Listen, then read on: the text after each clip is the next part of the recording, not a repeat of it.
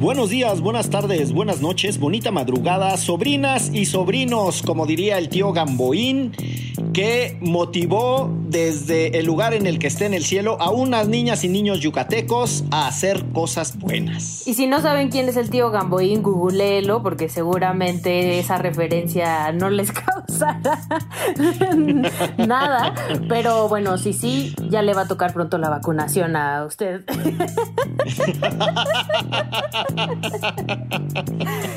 en esta ocasión en Derecho Remix hablaremos primero de un tema muy álgido del crimen organizado en el país, pero además cómo ahorita está focalizado en ciertos estados y cómo la población está siendo desplazada y violentada y el Estado mexicano no ha eh, dado respuesta realmente, una respuesta contundente ante ello, una respuesta que funcione específicamente en Aguililla, en Michoacán.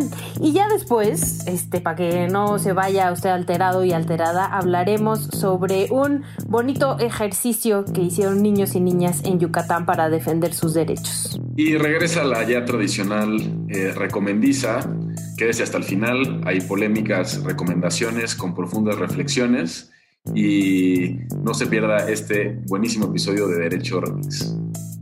Pues ahí está, ya están los temas, ya está el tono, ya están ustedes advertidas y advertidos de que este será un programazo que se llama Derecho Remix. Divulgación jurídica para quienes saben reír. Con Ixel Cisneros y Miguel Pulido. Derecho Remix. Bienvenidas y bienvenidos a un episodio más de Derecho Remix, este programa en donde ustedes nos llaman y nos piden a quién le hagamos una broma, así como el Panda Show. Estaría buenísimo, ¿no? Así hablarle a la ministra Yasmil Esquivel y decirle que somos el ministro Saldívar y le hacemos ahí una broma y ahí nos lo vamos llevando. También podríamos hacer como el otro, el de la mano peluda, con que eran puras historias de terror, ¿no? Ah, ese era bueno, ¿eh? sí, sí. Después de cada tantos episodios leían siempre cañitas otra vez, ¿no? Es que ese cañitas es del que ahora se anda dando con Alfredo Adame, ¿no? Sí, el Carlos Trejo. Exactamente. Pero nos juzgaste cuando hicimos la referencia a los programas radiofónicos de superación personal, pero bien que estás enganchado con la mano peluda. Es que era bueno, sí era bueno. A mí la verdad es que nunca me han gustado esos programas. Aunque tengo un amigo que vive de eso y le va muy bien, por cierto. Lo que no es una broma es lo que está sucediendo eh, en Michoacán y es uno de los temas que la H Producción nos ha puesto para los comentarios, el análisis y mm, la disección de las distintas aristas que tiene. Si usted, por la razón que sea, no se ha enterado de lo que sucede en esa región de Michoacán, se lo sintetizo en dos cosas muy básicas. Hay una disputa entre dos cárteles que ha terminado en la eh, captura y control territorial no es posible pasar del punto A al punto B en esa región michoacana. Y la polémica se puso más álgida porque en algún momento el gobernador de aquel estado, Silvano Aureoles, como si fuera el Robocop, se fue, según él, a solucionar el problema y se fue a meter ahí a Aguililla. Y después hubo una visita del nuncio apostólico, que no es otro sino el representante de su santidad, el Papa Pancho, el Papa Pancho.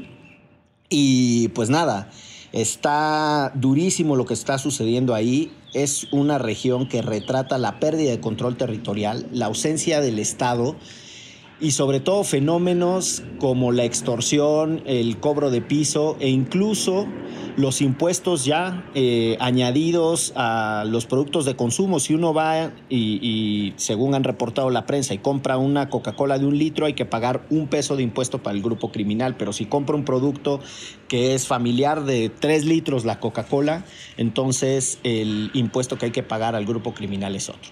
Pues a grandes rasgos eso es lo que está pasando en Aguililla.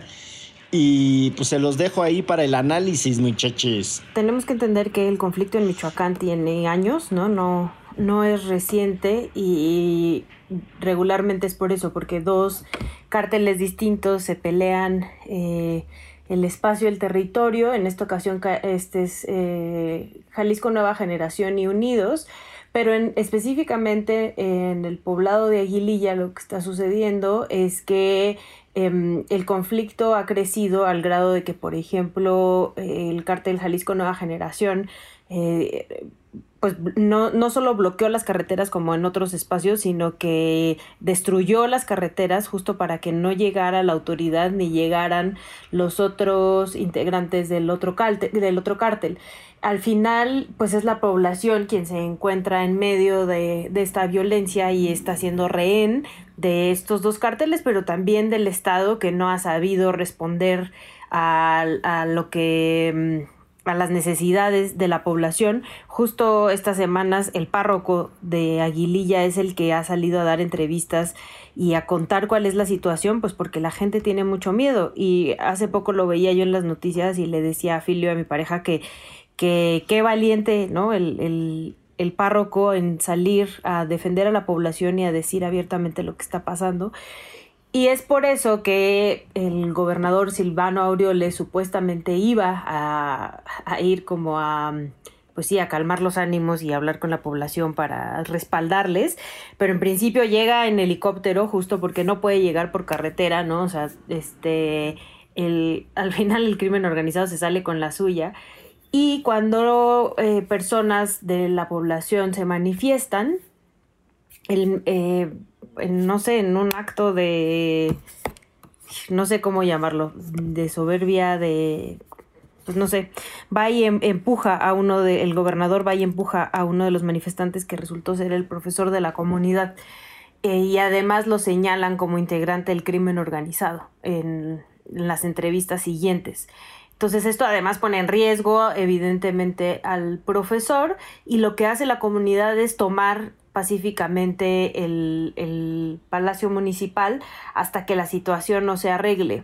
Corte A, eh, la, siguiente noticia que, nos enteramos al respecto es que el, uno de los cárteles bombardea el, donde está la policía con drones, eh, con drones que estaban, pues sí, equipados con bombas eso es lo que está sucediendo, no en Afganistán, no en ningún país lejano, aquí en Aguililla, Michoacán, donde la población mexicana y, específicamente de ese poblado está en la total indefensión. Ya salió, decir, ya salió Luis Crescencio Sandoval a decir que se está apoyando y se están buscando alternativas, etcétera, pero lo que es un hecho es que ahí está gobernando el crimen organizado y es la población la que está expuesta todos estos días, eh, todos los días de su vida a esta violencia y muchos de ellos además se han visto obligados y obligadas a salir, lo que se le llama desplazamiento forzado dentro del propio territorio mexicano, porque no hay garantías para, para que ellos y ellas sigan viviendo en ese lugar. Yo, yo diría un par de cosas que van en la misma eh, sintonía lo que ustedes están mencionando, es desafortunadamente lo que está pasando en Aguililla no es una novedad en México con respecto al control territorial que ejerce el crimen organizado en diferentes localidades.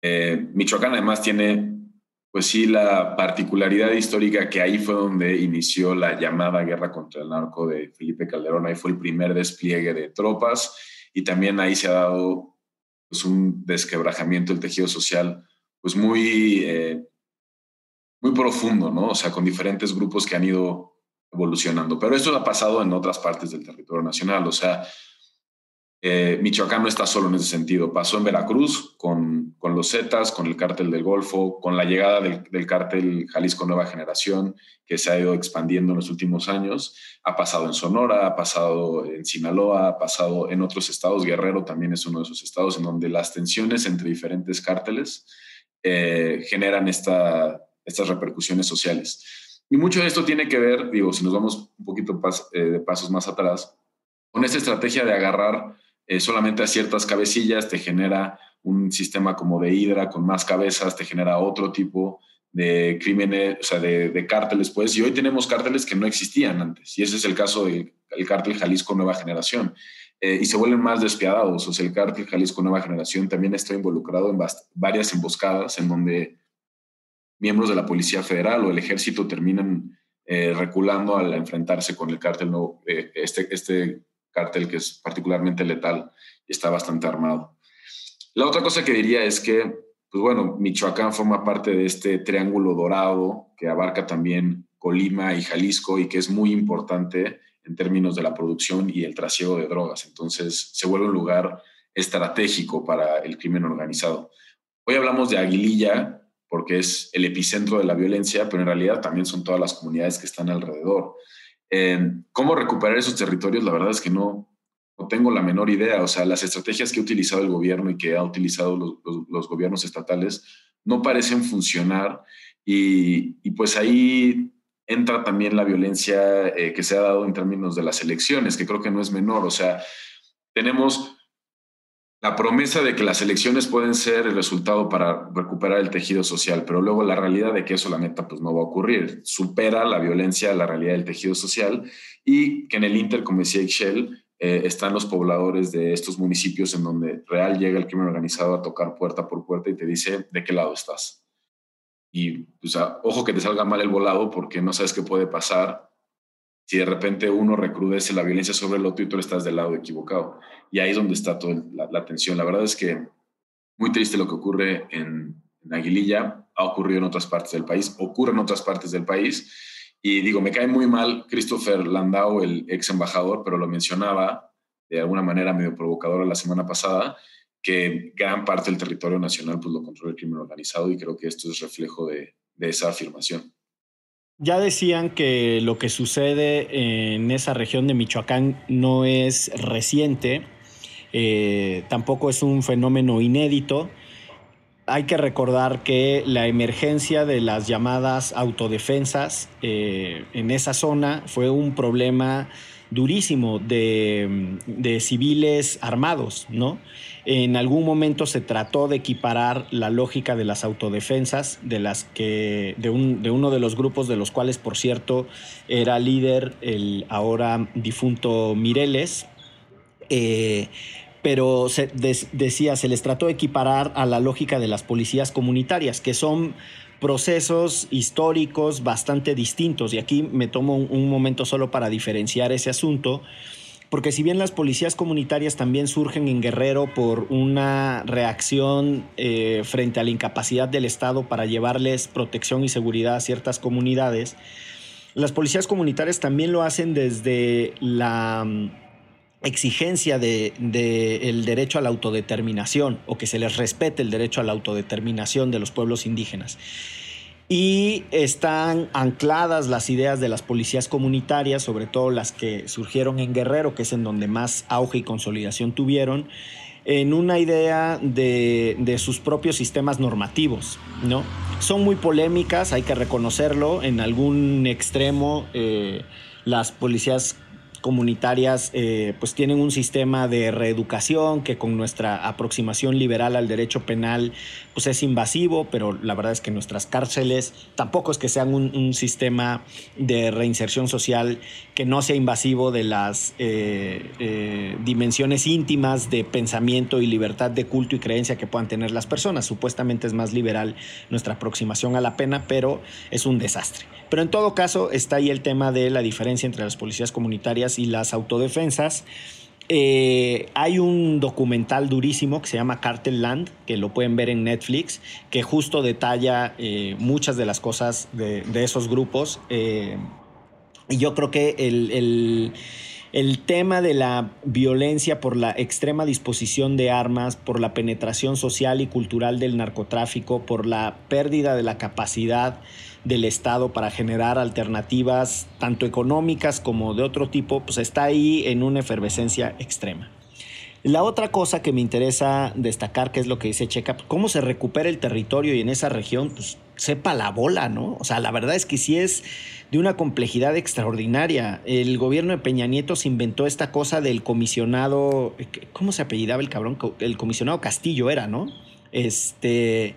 Eh, Alfredo Castillo. Alfredo Castillo. Que después, que después lo mandaron a CONADE. Exactamente. Lugar que tocó hizo un desastre. Un desastre, pero bueno. Y, parte de los lugares que tocó fue justo lo de las autodefensas en Michoacán. Sí, y él fue el que metió al bote a Mireles, ¿no? Hay que recordar que el doctor Mireles estuvo encarcelado antes de ser aliado de la 4T em, y terminó siendo servidor público en el ISTE. Pero bueno, el tema está en que las soluciones que se han explorado pasan por diversas aristas y la primera efectivamente fue cuando Lázaro Cárdenas Batel era el gobernador de Michoacán y Felipe Calderón el, presidente y le solicita a Lázaro Cárdenas la intervención del ejército. Y Lázaro Cárdenas hoy es el coordinador de asesores del presidente, o por lo menos trabaja en Palacio Nacional y es uno de los hombres que tiene mayores responsabilidades. Eh, lo que quiero decir es que no hacemos una reconstrucción eh, de lo que ha venido pasando en esa zona del país. Y lo que sí es un hecho es que el Estado no tiene la capacidad para desarticular con la ley en la mano a esas bandas criminales. O sea, la posibilidad de que se enderecen juicios que desarticulen los activos, las redes de exportación, las redes de, exportación de, droga, de importación de armas, eh, pues no están. O sea, ahí se demuestra que la estrategia creciente desde hace 35 años de intervención militar y de control militar de la guerra contra las drogas es un rotundo fracaso. Cierro con una, con una idea de un querido amigo, Abel Barrera, que es el director de Tlachinolan, que dice que si uno pone el mapa de la pobreza, encima del mapa de la pobreza pone el mapa del narcotráfico, encima del mapa del narcotráfico pone el mapa de la militarización y encima pone el mapa de la violencia, esas cuatro capas coinciden. El México eh, más pobre también es el más violento, es en donde más presencia militar hay y es en donde además el narcotráfico reina. Es decir, esa pinche estrategia no sirve ni para nada ni para lo mismo. Pero pues no sé eh, ustedes a ese respecto que tengan que añadir. Yo, yo, quería hacer una aclaración de algo que dije nada más. Eh, dije que el Triángulo Dorado era Colima, Jalisco, Michoacán y eso está mal. El Triángulo Dorado en realidad es eh, Coahuila, eh, Chihuahua, Sinaloa y Durango y era esta zona de influencia del cártel de Sinaloa. Eh, más bien, sí, exacto, cuando el Chapo tenía toda esta zona de influencia. Más bien, como el cártel Jalisco Nueva Generación es el cártel que más rápido se ha expandido en los últimos años a raíz, será de un poco el desmantelamiento, un poco la, la pérdida de influencia de la familia michoacana. Estos cuates se vuelven súper influyentes, expanden de manera impresionante durante el, el, territorio nacional. Su triángulo dorado sí sería, o se dice que podría ser, Jalisco, Colima y Michoacán, en donde está el territorio de Aguililla. Eso quería decir eh, antes, aunque me salió mal. Y también lo que quería decir eh, es que pues recordemos cómo es que estos cárteles se expanden y cómo es que estos cárteles crecen tan rápido. O sea, cuando inicia la guerra contra el narcotráfico, la mal llamada guerra contra el tráfico en 2006, no existía el cártel Jalisco Nueva Generación. Y en Michoacán se vuelve un desmadre porque no hay otra palabra, entre cárteles. Estuvieron los caballeros templarios, hoy ya casi no existen. Está ahora el cártel Jalisco Nueva Generación, estuvo la familia michoacana, tuvo influencia, eh, por supuesto, que el cártel de Sinaloa.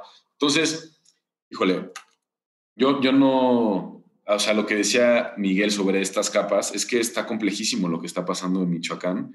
Eh, refleja de manera muy pequeña lo que también pasa en realidad en el resto del país y nada, nada más quería hacer esa pequeña aclaración. Ahora el cártel más importante, más fuerte, debatiblemente, pero podría ser justamente el cártel Jalisco Nueva Generación.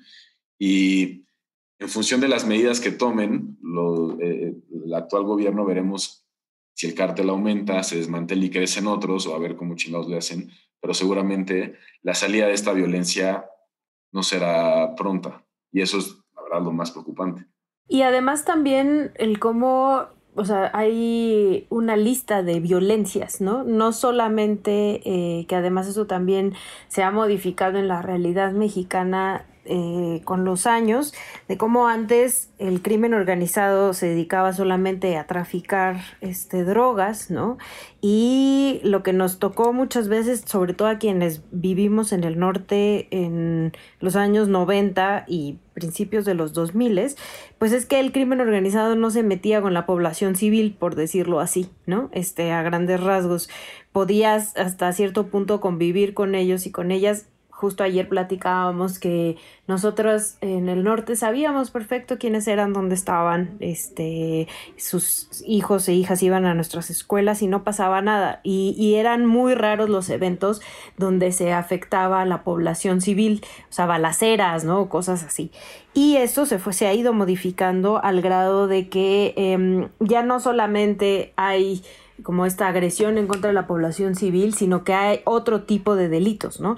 Este, trata, secuestro, eh, personas desaparecidas, homicidios, y todo esto se le ha ido sumando a la realidad actual del país y estados que solían ser muy seguros, como Colima, como Nayarit, em, de la noche a la mañana se convierten en estos focos tremendos de violencia, como bien decías, Checa, que al final pues, insisto, es, la población la que se queda en medio, ¿no? Y sufriendo y enfrentándose a todas estas violencias, el cobro de piso, etcétera.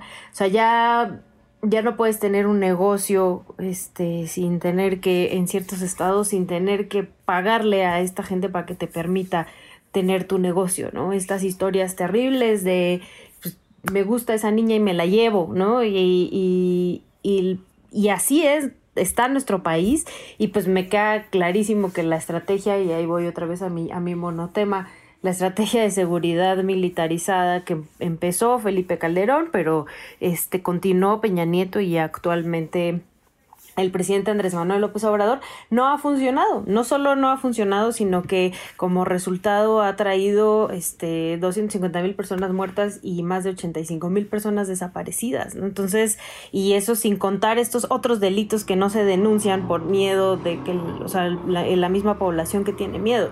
Entonces, eh, pues es eso. Este es el país en el que vivimos y está tremendamente jodido que seamos nosotras y nosotros los que tenemos que salir al paso y tratar de, pues, de salir de esta espiral de violencia cuando pues el Estado realmente no está reaccionando como debería. Hay un nudo ahí en lo que han recorrido y descrito, que es la participación de agentes del Estado en este desastre, ¿no?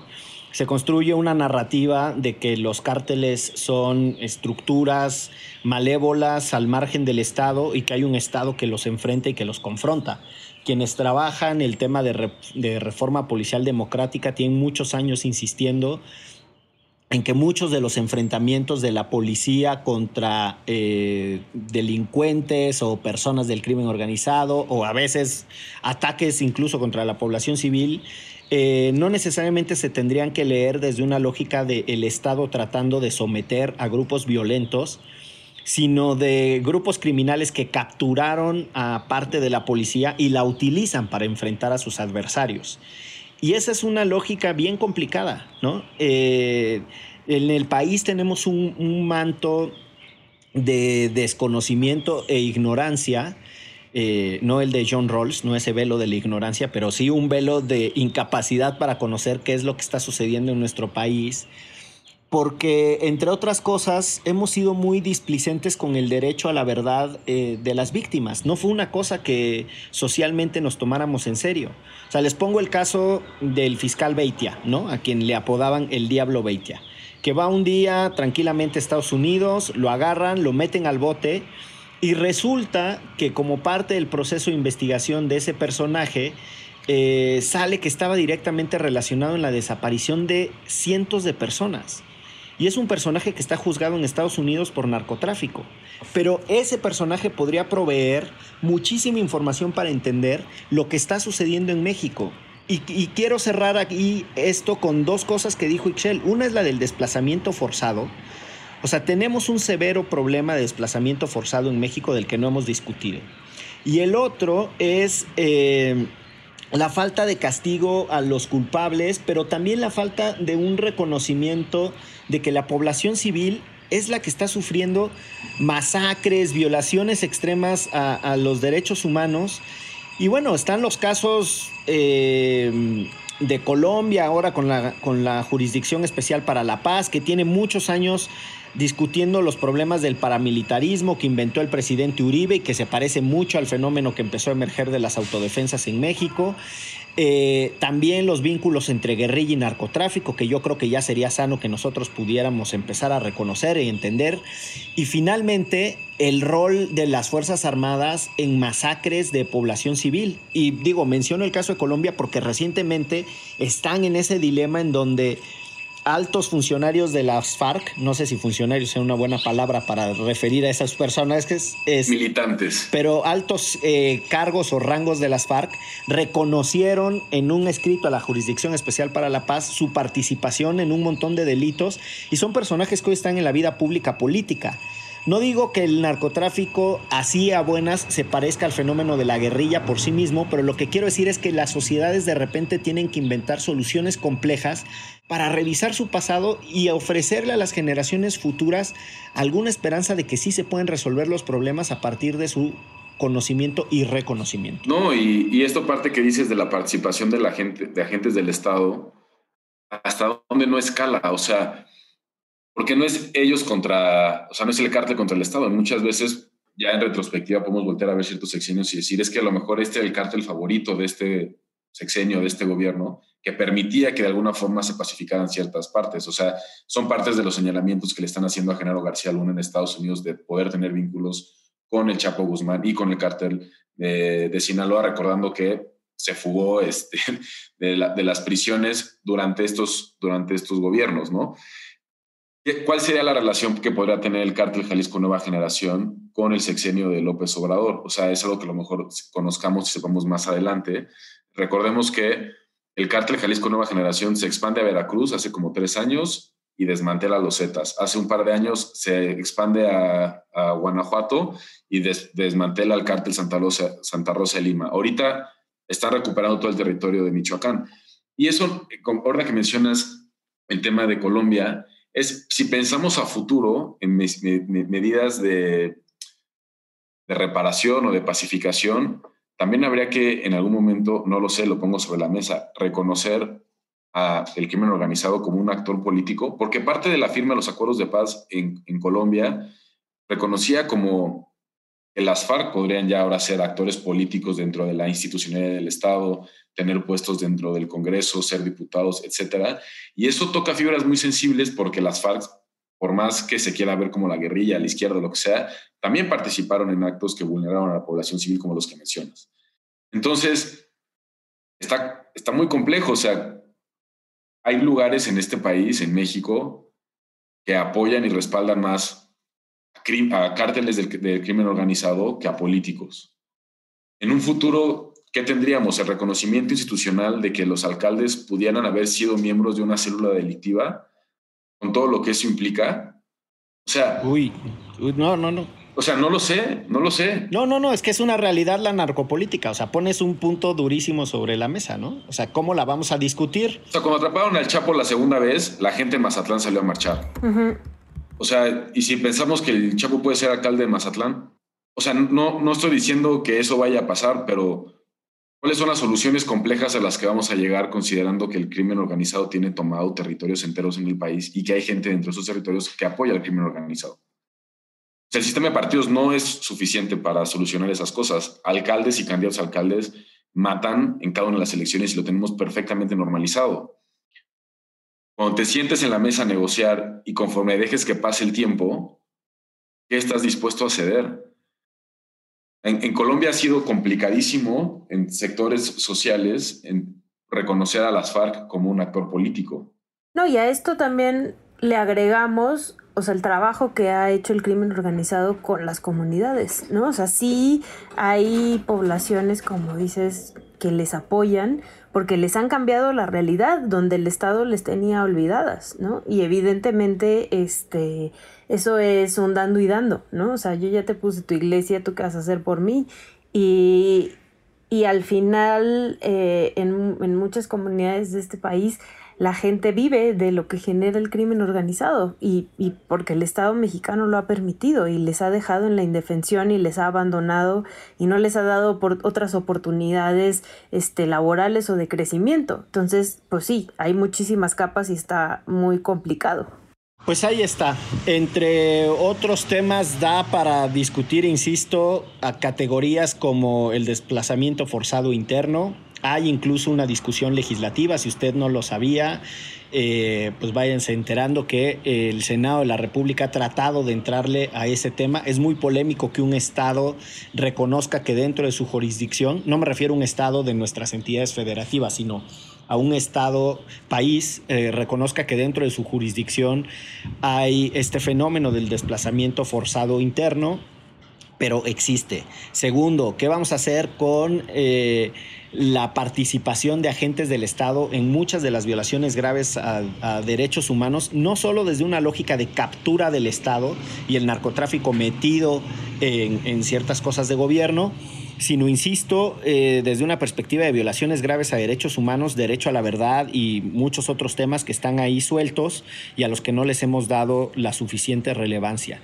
Y tercero, sí creo que está el tema tanto de la narcopolítica como el tema del arraigo cultural y social del narco, que lo hace ser, nos guste o no, un actor que determina la vida de millones de personas en este país. ¿no? Es el actor que al final del día a veces gobierna, a veces se queda con las obras del presupuesto público, a veces decide si hay que pagar más por el huevo o por la grava o por la varilla.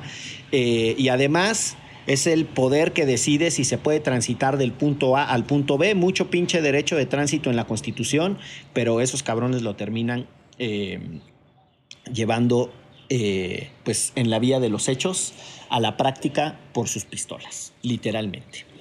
Entonces, eh, ya ven por qué era mejor idea hacer el programa de la llamada al ministro Saldívar como en el Panda Show para hacerle una broma ya acabamos. Vamos a salirnos de esta depresión con unos tragos y vamos a una pausa y luego volvemos. Esto es. Derecho. Remix. Ayúdanos a llegar a más personas y seguir elevando el debate. Conviértete en nuestro suscriptor en patreon.com diagonal antifaz. Por un dólar al mes tendrás acceso a contenido exclusivo y nuestro agradecimiento en cada episodio. Patreon.com diagonal antifaz.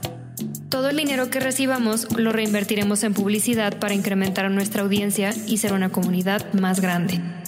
Patreon.com Diagonal Antifaz. Elevemos el debate. Pues regresamos a Derecho Remix y la verdad es que después de este tema tan denso es necesario bajarle unas rayitas a pues sí, a, lo rudo del país en el que vivimos y pensar un poquito en las cosas chidas que se están haciendo. Y nos encontramos una nota de unos niños en Yucatán y les voy a, les voy a leer un par de párrafos y ya de ahí nos echamos el análisis y el chacoteo, pero a mí me dio mucha emoción y está, está como súper lindo y tiene mucho que ver con ese programa, con las cosas que se pueden hacer con el derecho. La, cabeza es de animal político. Dice, niños ganan batalla a granja de cerdos en Yucatán. Juez suspende sus operaciones. Y dice, para proteger a la infancia, eh, la juez cuarto de distrito en Yucatán, Miriam de Jesús Cámara Patrón, ordenó la suspensión de las operaciones de una megagranja de 49 mil cerdos en el área de cenotes de Ujum en Yucatán, la cual, de acuerdo con denuncias de pobladores, inició actividades en días pasados, aunque sus permisos de operación están impugnados ante el Poder Judicial de la Federación.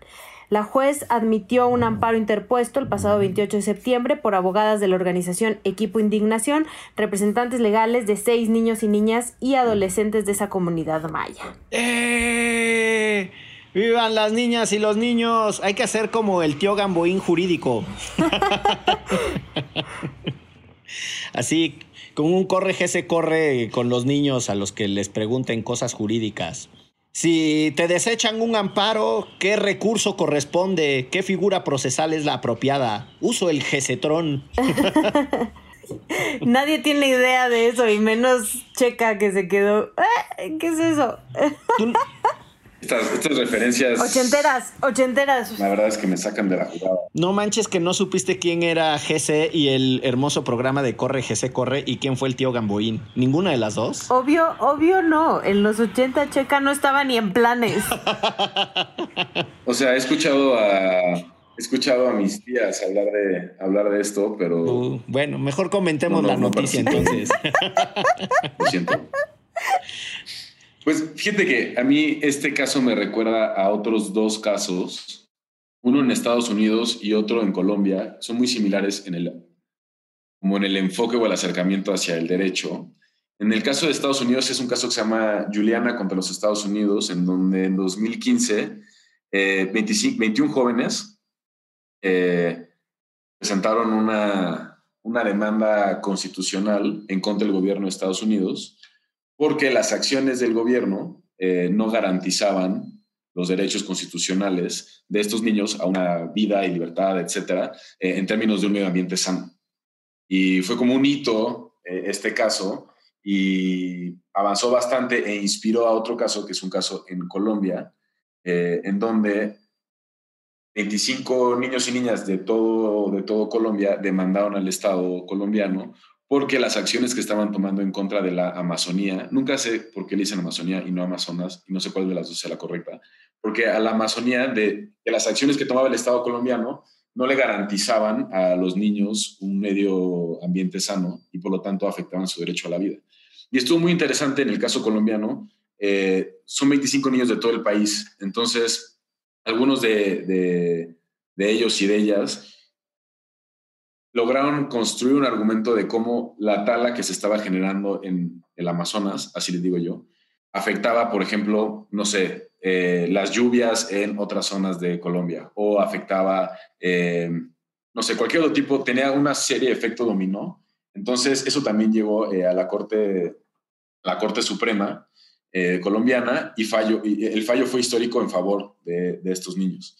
Entonces, digo, el reto posterior es la implementación de esa sentencia y ver cómo demonios se garantiza un medio ambiente sano en función de los jóvenes y, las jóvenes de Colombia, pero tiene una similitud, siento yo, con el caso en Yucatán. Es súper interesante este caso. La verdad es que está bonito y aprovecho para mandarle un saludo a mi querido amigo Diego de la Mora que anduvo comentando cosas en redes sobre este mismo asunto.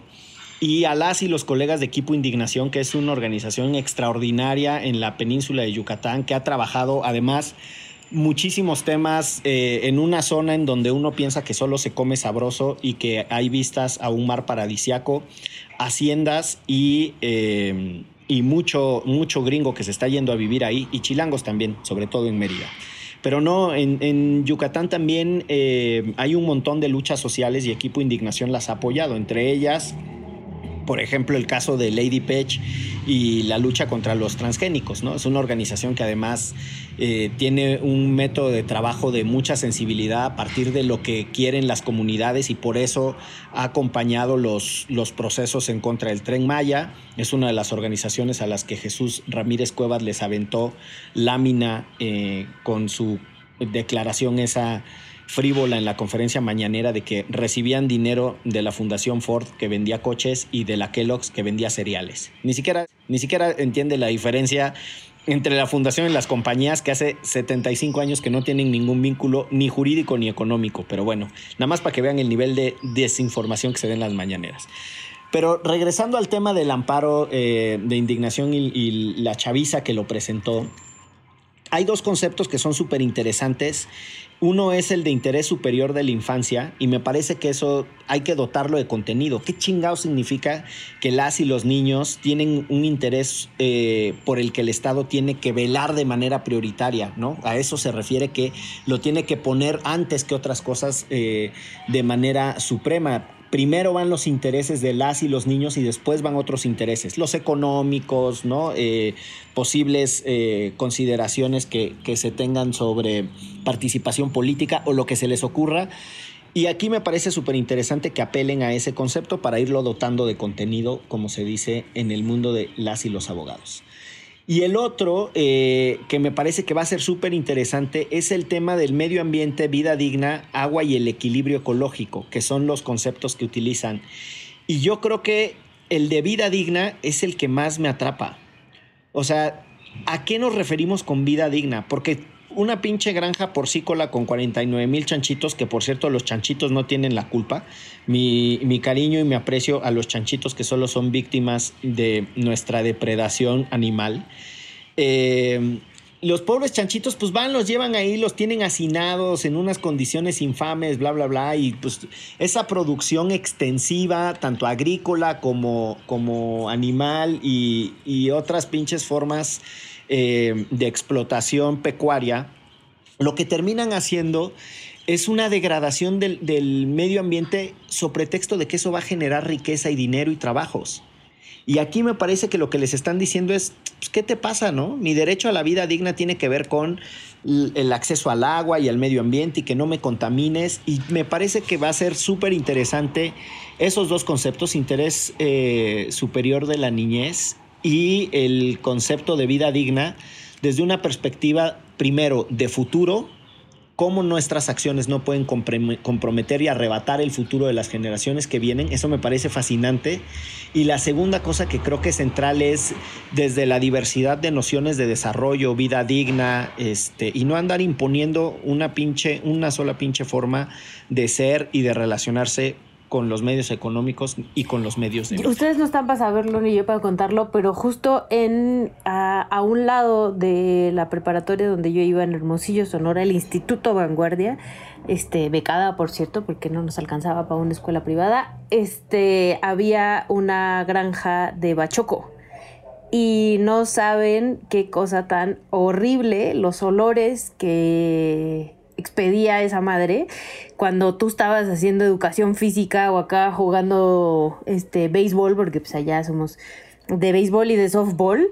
Y, y, de verdad era insoportable, o sea, insoportable y, y, eso es, digo, lo mínimo del daño que se le puede hacer en, este, en ese momento a una generación, ¿no?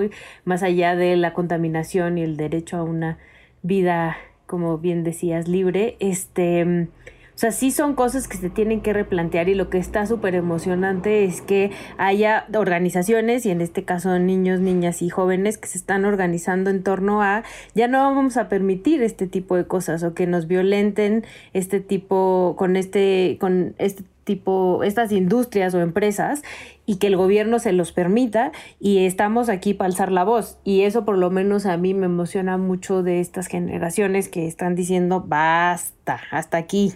No, y la verdad es que esto ya es cada vez más constante a nivel internacional, o sea, no es un caso aislado que tengamos veintitantos eh, niños y niñas en Yucatán levantando la mano diciendo es que tu estilo de vida y, las, grandas, las granjas porcícolas que tienes están afectando los cenotes de la zona. Esto es algo que ha escalado con el caso de Greta, que le ha dado la vuelta al mundo, pero también de Chile Bastida la semana pasada, que, te, daba este mensaje parte de la justicia climática, eh, en contra también como el gobierno López Obrador y demás. O sea, es como la agenda, siento yo, de, de la juventud actual a nivel internacional va mucho por el tema de la justicia climática y eso está súper interesante, cómo entienden que su relación con el medio ambiente está cambiando diametralmente y que como entienden su entorno puede nunca regresar a ser como está ahora. Y ahí es donde creo que tiene como un valor también en el contexto internacional el caso de, los jóvenes en, Yucatán que se le paran a estas granjas, porcícolas. También un par de datos. De 2006 a 2018 aumentó en 36% el, las granjas porcícolas en el estado. Y va mucho de la mano con lo que dice Miguel de comer sabroso en Yucatán y cómo se asocia al cerdo como parte de los platillos culinarios que ofrece la península, la cochinita pibil y otras cosas. Eh, y también esta como depravación de pensar que también parte de ese turismo va por la comida, entonces por lo tanto necesita eh, de los cerdos, etcétera, pero que no es sostenible, porque este tipo de granjas utiliza una cantidad de agua que es bestial y que se acaban, se acaban los cenotes que también son parte pues, de la belleza del estado y que curiosamente, bueno, no curiosamente, lo, lo parte fundamental del caso es que estos, eh, estas granjas, granjas porcícolas a los que los niños están enfrentando están en una zona que en 2013 se declaró área natural protegida. Entonces, también va a otro punto que es, ¿qué valor tiene ser una área natural protegida si puedes pasártelo por el arco del triunfo y construir una granja porcícola o puedes construir un megacomplejo hotelero o puedes construir una mina, porque así es como pasa en este país. Entonces, me parece que es muy interesante este caso, creo que puede dejar un precedente súper valioso en términos de cómo entendemos también las áreas naturales protegidas y todo el ecosistema que ahí, que ahí coexiste. Muy bien, arriba, arriba los chanchitos, arriba los niños, abajo la explotación masiva de los animales, la depredación ambiental. Eh, una nota nada más ahí de, de referencia histórica. ¿Se acuerdan de la H1N1? La, la influenza, pues esa surgió, o por lo menos así se reconoció, que el primer contagio había sido de un niño, precisamente, que vivía cerca de la granja de Perote, de, de las granjas Carroll. Y esa, esa fue el, el, primer aviso de que la manera en la que nos estamos relacionando con las especies animales eh, en esta industrialización de productos hace que eh, ciertas enfermedades migren de los animalitos para nosotros. Entonces, que vivan los niños yucatecos y las niñas yucatecas y que vivan los chanchitos y que vivan los 49 mil chanchitos que van a presentar también cada uno su amparo. Un amparo colectivo. Para que no me tengan ahí todo hacinado. Pues muy bien, con esa nota eh, de color, si quieren pasamos a la recomendiza y no sé qué traigan en su eh, en su librero o en su lista de reproducciones recientes que le quieran compartir al bonito público de Derecho Remix. Para que no me maten. Pues ya que estamos en estas, de cómo nos relacionamos con las especies que también comparten el planeta con nosotros, aunque a veces se nos olvida, yo les quiero recomendar el documental que ganó el Oscar, que se llama Mi Maestro Pulpo. Lo encuentran en Netflix es la historia de un cineasta que vive en Sudáfrica y que le está pasando medio mal, entonces se, vuelve al mar a snorkelear y conoce a, una pulpa muy interesante que le cambia la vida. Vale mucho la pena, les va a gustar un montón. Eh, es un peliculón, además, de todo el trabajo detrás de, las tomas y, la historia que hay. Está buenísima. Yo la dejaría ahí con mi recomendación del día de hoy.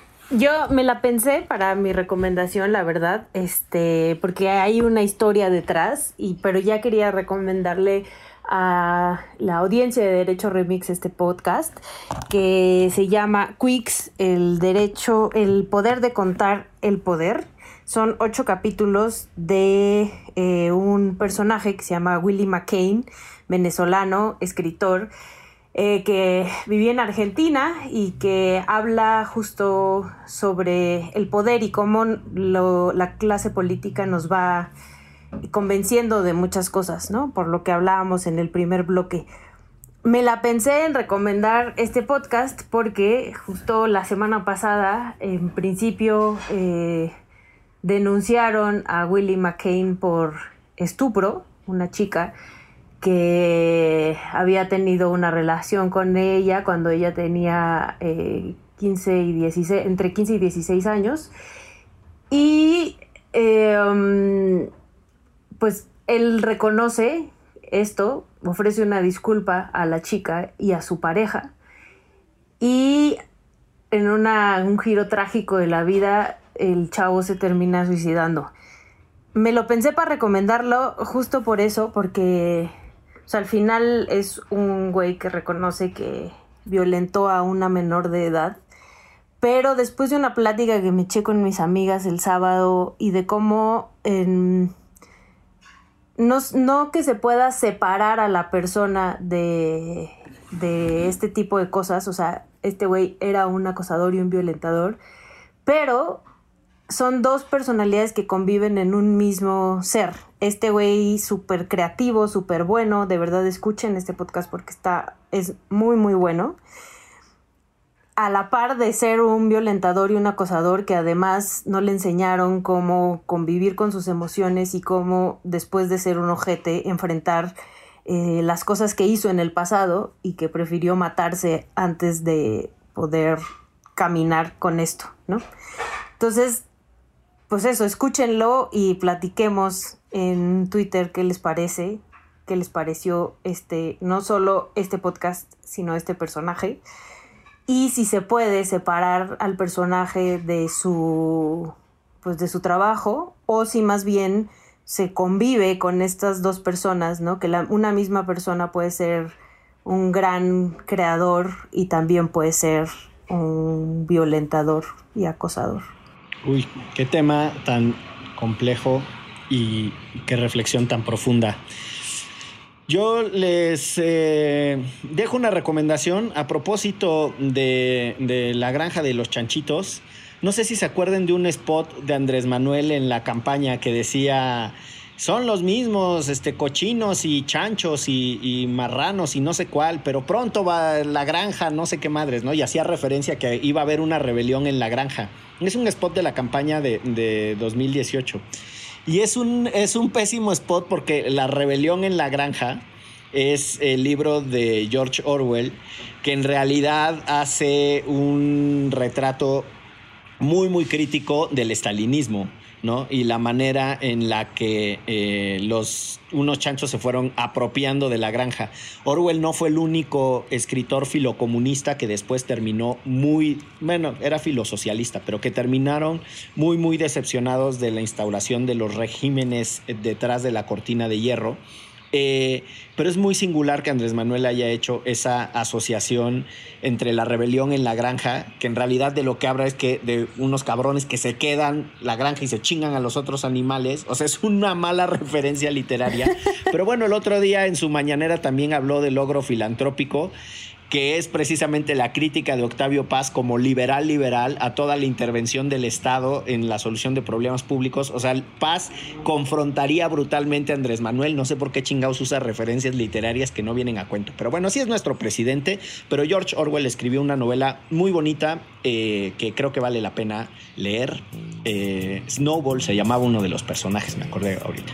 Arriba los chanchitos, arriba los niños eh, y las niñas de Yucatán. Y arriba. Y arriba la América. hombre, cállate. Y arriba esto que se llama. Derecho. Remix. Divulgación jurídica para quienes saben reír. Con Ixel Cisneros y Miguel Pulido. Derecho Remix.